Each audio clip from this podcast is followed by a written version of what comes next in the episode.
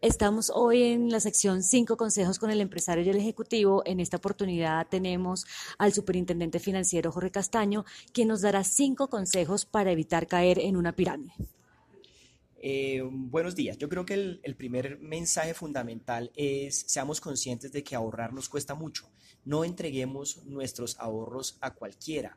Asegurémonos de que la persona que recibe nuestros ahorros sea una entidad vigilada por la Superintendencia Financiera que tiene respaldo, que tiene mecanismos de cobertura y de supervisión. Lo puede validar en la página www.superfinanciera.gov.com. El segundo consejo es no haga negocios que no entienda. Es mejor, ante la duda, abstenerse. Si no entiende el negocio que le proponen, mejor absténgase porque puede estar perdiendo su dinero y además participando en un esquema ilegal. El tercer consejo está asociado con lo siguiente. El dinero no crece en los árboles. Sospeche de cualquier propuesta donde le prometan rendimientos o utilidades sin justificación. Ahora que viene la prima, es un ingreso extra, cuídelo, no lo lleve a este tipo de negocios que no está entendiendo.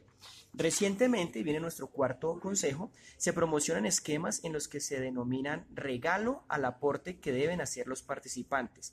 Tenga cuidado, esto no es más que un, requisito exigido para participar. Es un compromiso que también lo va a llevar a usted a invitar a otras personas para que realicen el aporte correspondiente que garantice ese retorno que le prometieron.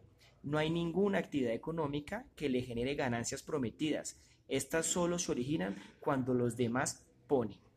El cuarto consejo está mucho más, el, perdón, el quinto consejo ya está mucho más asociado a que realmente no solo participa en un esquema de captación quien recibe el dinero.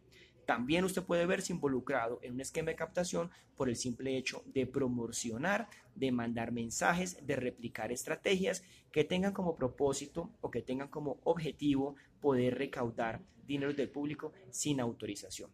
No se deje engañar, de eso tan bueno no dan tanto.